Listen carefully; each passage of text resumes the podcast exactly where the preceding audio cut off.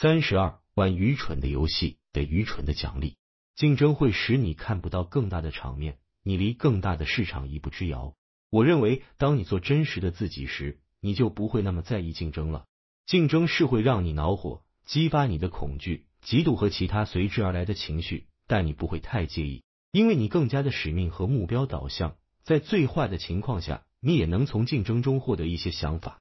通常有一些积极的方式可以与竞争合作。它最终会为你扩大市场规模，这有时候取决于企业的性质。在硅谷，科技企业往往是赢家通吃的，至少是最好的那几家。所以，当你看到竞争时，就很难淡定了，因为它真的会危及你所建造的一切。但是如果我开了一家餐馆，而同样的餐馆有一个更好的版本在另外一个城镇开张了，那就太棒了，我就可以从他们那里把行得通的东西都拿过来。把他们发现不行的东西都扔掉，所以这在一定程度上取决于企业的性质。也就是说，那些看起来好像处于直接竞争中的企业，实际上并没有。最终，他们可能会很接近，或者若有点不同。你距离一个完全不同的行业只有一步之遥，有时候你需要迈出这一步。但是，如果你一直忙于争夺傻瓜的奖项，你就到不了。你在玩一个愚蠢的游戏，也将获得一个愚蠢的奖励。现在还不明显，因为你被竞争蒙蔽了双眼。但是三年后你就看到了。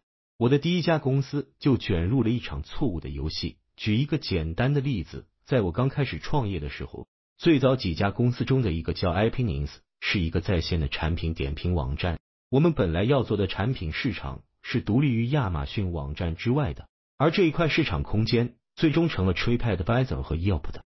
我们本应该做更多的本地评论，因为对本地餐厅这样的稀缺条目进行评论更有价值，而不应该点评相机这样的商品。这些东西后来在亚马逊上都有上千条评价，但我们还没来得及那么做，就已经陷入了一场全面的购物比价游戏。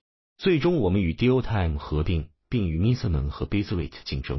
这两家公司后来成为 Shopzilla 和 Pricegrar、n e x t t a g 以及一系列的价格对比引擎。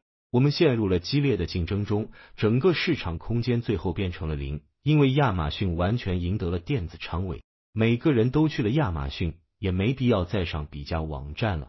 我们获得了傻瓜奖，因为陷入在与同行们的竞争，而我们本应该关注消费者真正想要的是什么，并忠实于自己，那就是点评而不是比价。我们本应该越来越深入的评价一些内行才懂的商品条目。